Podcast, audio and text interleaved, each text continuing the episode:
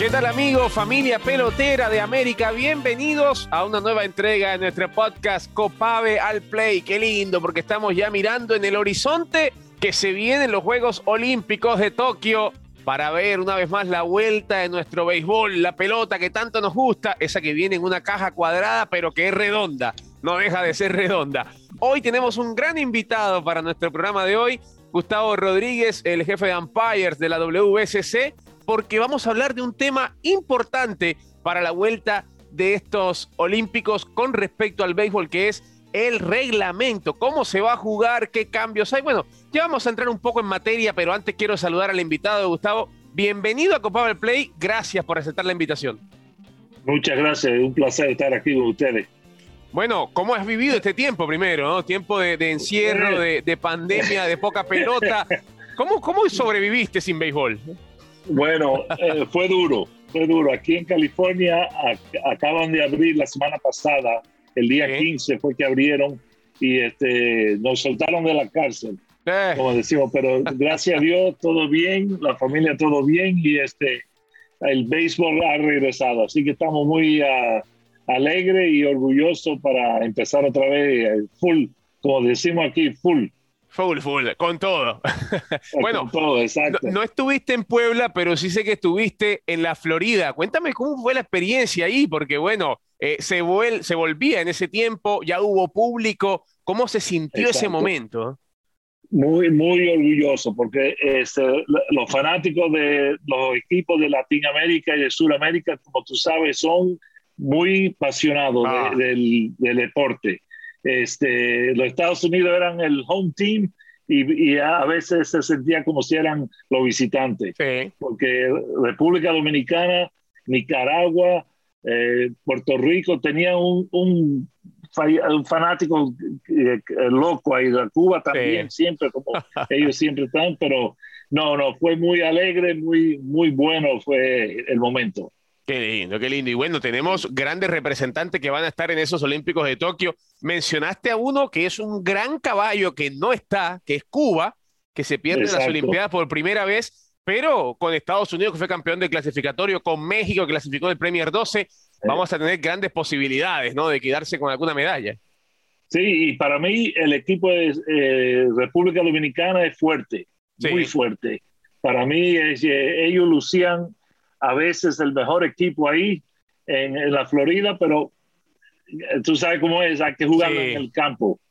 así que ellos, y ahora en, Puebla, ya tú sabes, va a ser, este, estamos grabando ahora mismo, pero este, va a ser fuerte allá.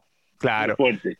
Te, te quería preguntar, porque de 2008 para acá, ya pasaron 13 años de que el béisbol no está en los Olímpicos. Es cierto, estuvo Londres, estuvo Brasil, y ahora Tokio, es decir, 13 años pero solo dos juegos.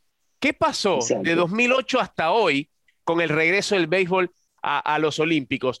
¿Qué modificaciones hay de la década pasada para el béisbol de hoy que vamos a ver en estas justas?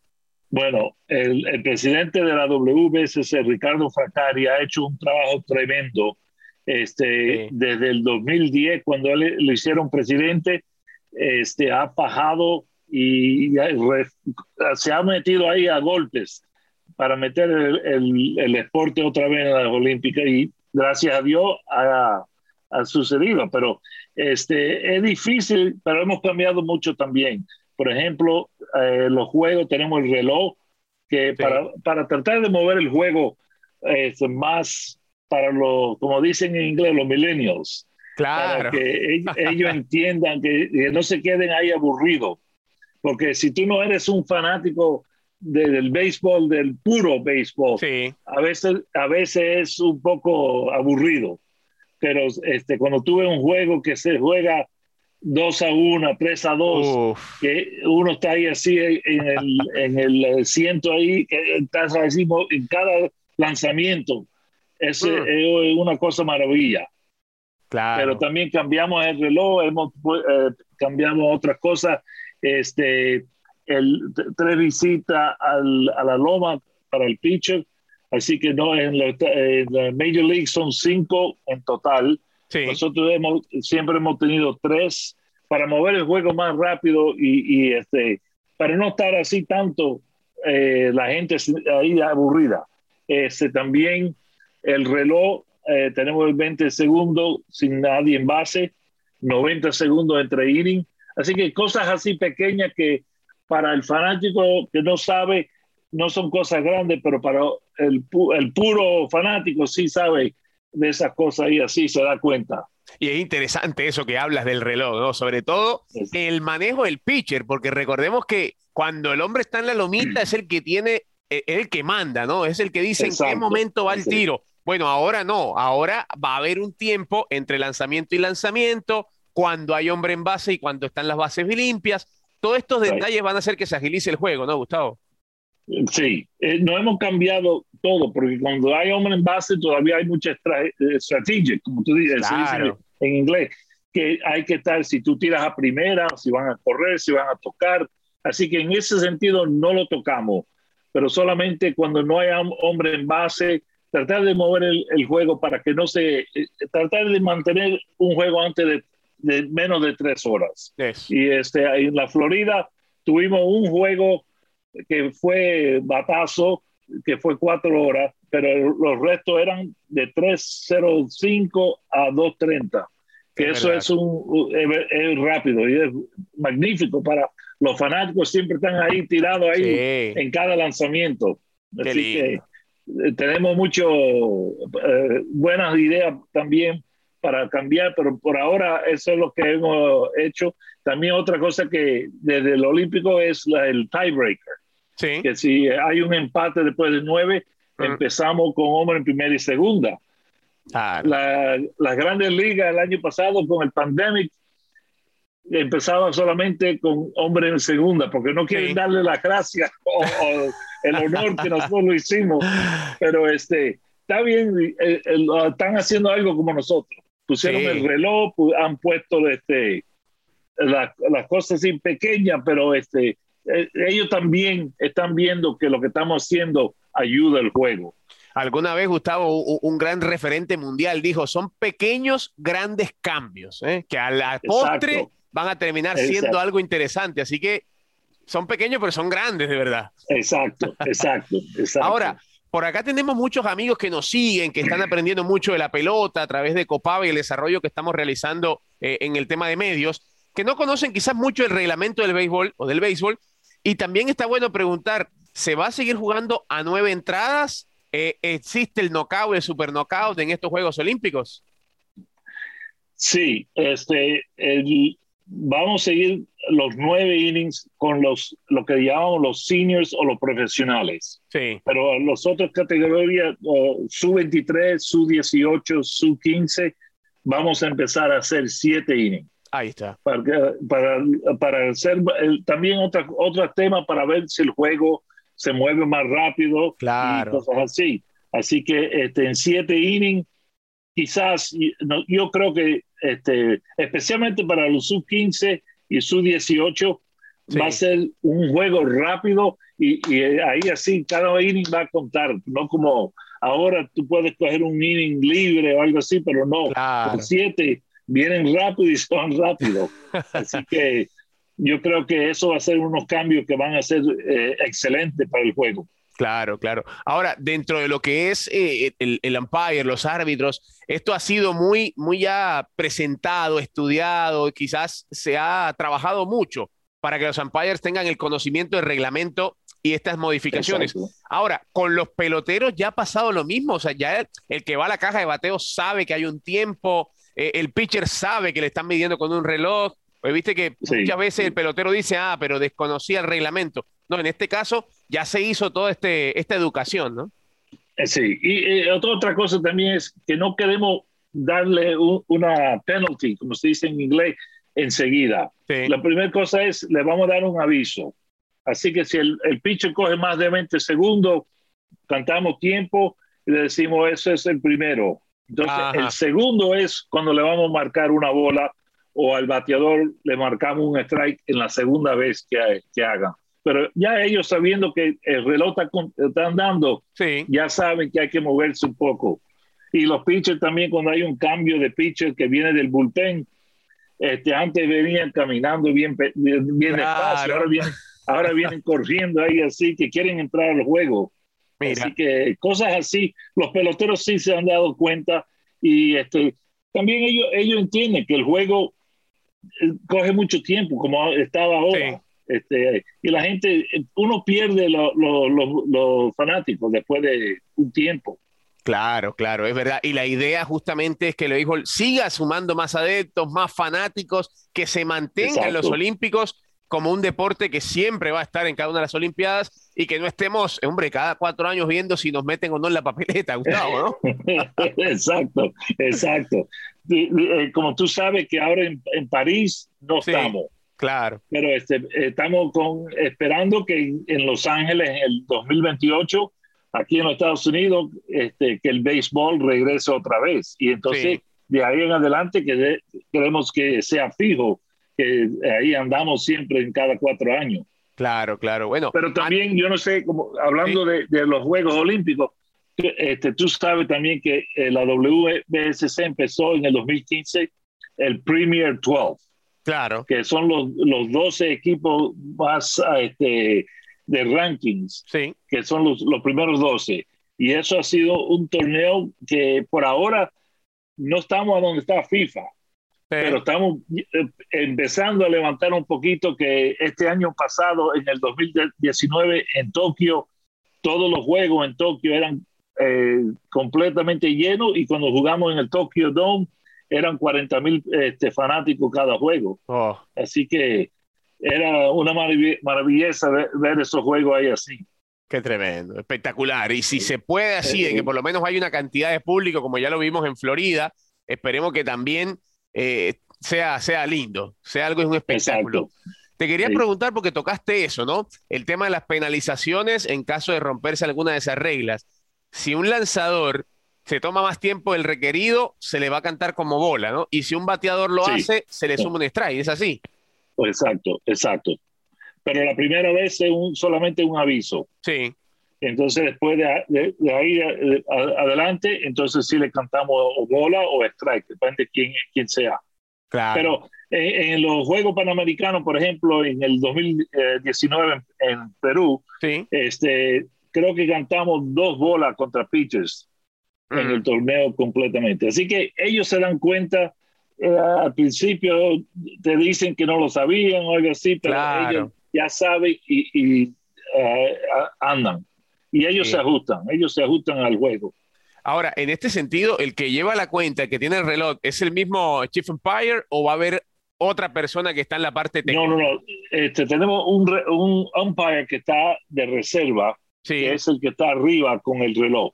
Porque eh, tuvimos en, la Florida cuando eh, lo probamos con las, el Juegos de, la, de las Mujeres, el campeonato de la femenina. Sí. Este, pusimos a, lo que ellos decían que eran timekeepers, ahí ah. local. y como ellos no saben las reglas, no sabían cuándo empezar, cuándo parar, algo así. Claro. Entonces, este, la WBSC se encargó de mantener un umpire más en cada juego para que él sea el responsable de mantener el reloj. Perfecto. Estamos hablando con Gustavo Rodríguez, es el jefe de umpires de la WSC, con miras a lo que será también la parte de reglamentos, lo técnico y lo táctico para el béisbol que ya se vienen las justas de Tokio. Primera pausa, ya venimos en Copa del Play.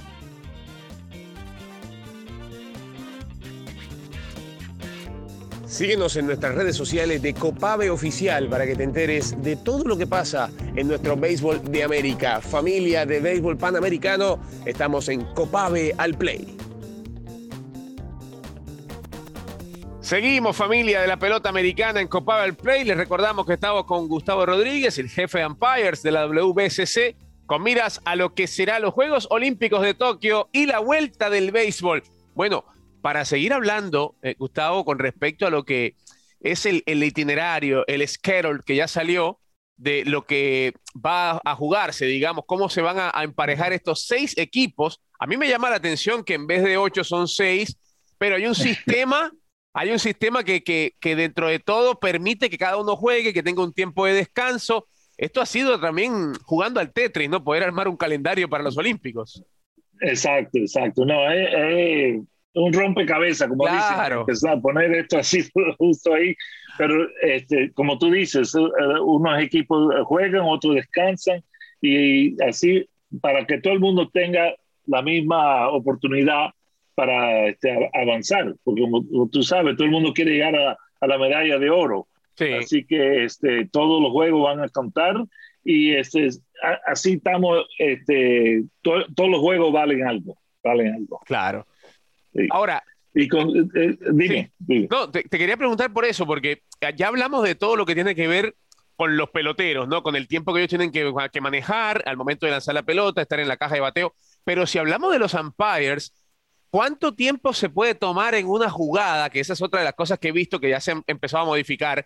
Esas revisiones de jugada, de si es safe o es out, o si la pelota eh, picó o no picó en terreno bueno hay un tiempo también determinado para que uno de los umpires tome la decisión cómo se va a manejar en ese sentido. Sí, ok. Eh, eh, bueno, también como tenemos el reloj, tenemos otro umpire. Así que en cada, cada juego hay seis, este, oficiales. Ahí está. Seis umpires. Este, hay uno que está en replay, que, ese es el que está encargado de, que, de ver, como, tú, como ahora tú y yo estamos aquí en el split screen, también ellos tienen esa oportunidad de ver cuándo llega la bola al guante y cuándo el hombre está pisando la base. Así que ah, no es igual, no es tan fácil como uno ve cuando estamos viendo un juego que tú ves la jugada y dices, ah, no, eso es safe, o allá, o así. Pero cuando tú pones así en el slow motion, que mm. va paso por paso, y, tú ves la bola entrando así al, guante y el, y el pie quizá le falta tocar la base, por ejemplo, así, eso es difícil. Y este, pero tenemos eh, los, los, árbitros ya saben, como ellos saben lo que están buscando, este, se ponen ahí. Ahora, en, en el tema de tiempo, queremos que, que, decidan en menos de dos minutos, dos minutos máximo, porque si, si uno no puede, no hay, este, obviamente para cambiarlo, entonces la jugada se, es lo que nosotros decimos es se queda. Así que son tres cosas, confirmada, se queda o la cambiamos. Así que eso es el replay, el, el, umpire que está en replay le va a decir a los compañeros que están en el campo, la jugada se queda, la, la jugada está confirmada o la jugada vamos a cambiarla y eso es así. Y aquí vamos a poner los corredores o algo así. Perfecto. Gustavo, en Florida vivimos una situación de estas, ¿no? De una, una decisión que se tomó un tiempo largo, que, que el manager del equipo, en este caso el canadiense, presentó también una queja, el partido estuvo en revisión, se perdió muchísimo tiempo, pero se cumplieron con, digamos, el reglamento que se estaba haciendo, ¿no? Eh, en este caso, la apelación y todo este proceso, ¿se presenta en medio del partido también o tiene que esperar hasta el final del juego? No, eh, porque como nosotros tenemos, es un torneo, no es como las grandes ligas, que es una, una temporada que tienen el tiempo para jugar el juego después, más, más adelante o algo así. Nosotros paramos el juego ahí mismo. Entonces el director del equipo que está protestando tiene 10 minutos para este, escribir la protesta que, que, está protestando. Entonces después se reúnen los técnicos con los umpires y entonces se deciden ahí a ver qué es lo que pasó. En la jugada que tú estás hablando en la Florida fue, eh, se había un corredor en primera y el americano eh, Tristan Casas metió un batazo que todo el mundo pensaba que era home run. Sí. Y este, lo que hizo el, el umpire que estaba en primera base, lo único que él hizo, él salió, pero él también se creyó que la bola se había ido. Y entonces cuando él marcó el home run, el corredor que estaba en primera estaba corriendo, pero no se lo aguantaron porque le dijeron que era honrón. Claro. Pero el, eh, la bola se quedó pegada así encima de la, de la cerca. Sí. Y el, el, reglamento es que la bola tiene que salir del campo para hacer honrón. Claro. Así que en el sentido, la bola todavía estaba viva. Pero como el, el umpire en primera cantó honrón, por eso fue que el corredor en primera se paró y no estaba corriendo hacia home. Que en, eh, hablando con el replay official, él, en, la mente de él, en el juicio de él, él pensaba que ese corredor anotaba fácil si la bola estaba viva.